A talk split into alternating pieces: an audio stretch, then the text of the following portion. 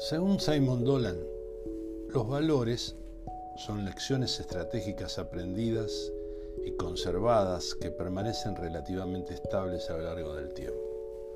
Nos enseñan que una forma de actuar es mejor que su opuesta si queremos conseguir nuestro fin deseado.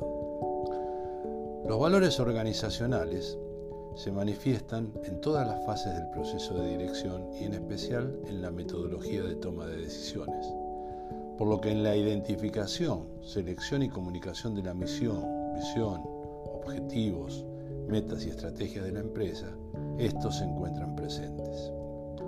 Los valores juegan un papel fundamental en la formación de normas, que no son más que las reglas de conducta consensuadas, por lo que las organizaciones deberían declarar reflexivamente los valores básicos, a partir de los cuales emerge su sistema de preceptos y objetivos para que no existan aspectos contradictorios en los mismos. De ahí que sea tan importante encontrar la dimensión justa de los valores en la práctica empresarial, no solo para diagnosticarlos, sino también para gestionarlos, ya que ellos, en su esencia, traducen las necesidades de la organización y sobre los mismos se asientan y estructuran el sistema de principios, actitudes y conductas con las que la empresa expresa su cultura corporativa. Más allá de que los valores se encuentren identificados, lo que no se puede medir no se puede gestionar. Por lo tanto, una de las preguntas que caben es, ¿cómo se mide el efectivo cumplimiento de los valores que una organización declara tener?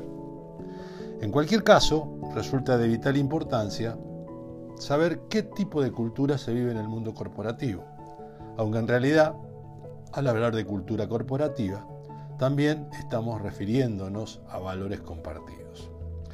En ese sentido, y en relación a su dimensionamiento, otra inquietud surge espontáneamente.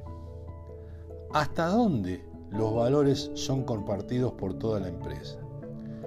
Esto es algo de significación a lo que hay que responder, efectuando estudios empíricos con herramientas objetivas que propicien conocer en qué medida los valores compartidos están realmente arraigados en el entramado organizacional o solo son una pretensión intelectual de sus líderes formales.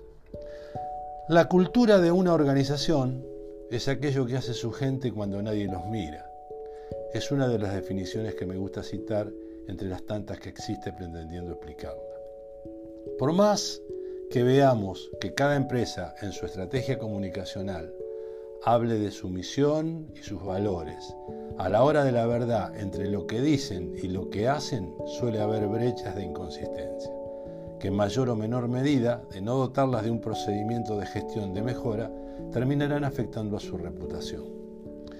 Se hace imprescindible entonces desarrollar herramientas que permiten casi en tiempo real tanto la mensura como el control del cumplimiento de los valores organizacionales. Esta auditoría de valores posibilitará mapear la existencia, el alcance de los mismos y su coherencia entre lo enunciado y la realidad. Todo objetivo empresarial está generado por uno o varios valores.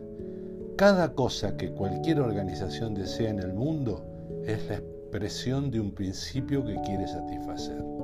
La compañía, en cualquier estrategia, pretende viajar desde donde se encuentra hasta el destino planeado, porque hace a su subsistencia.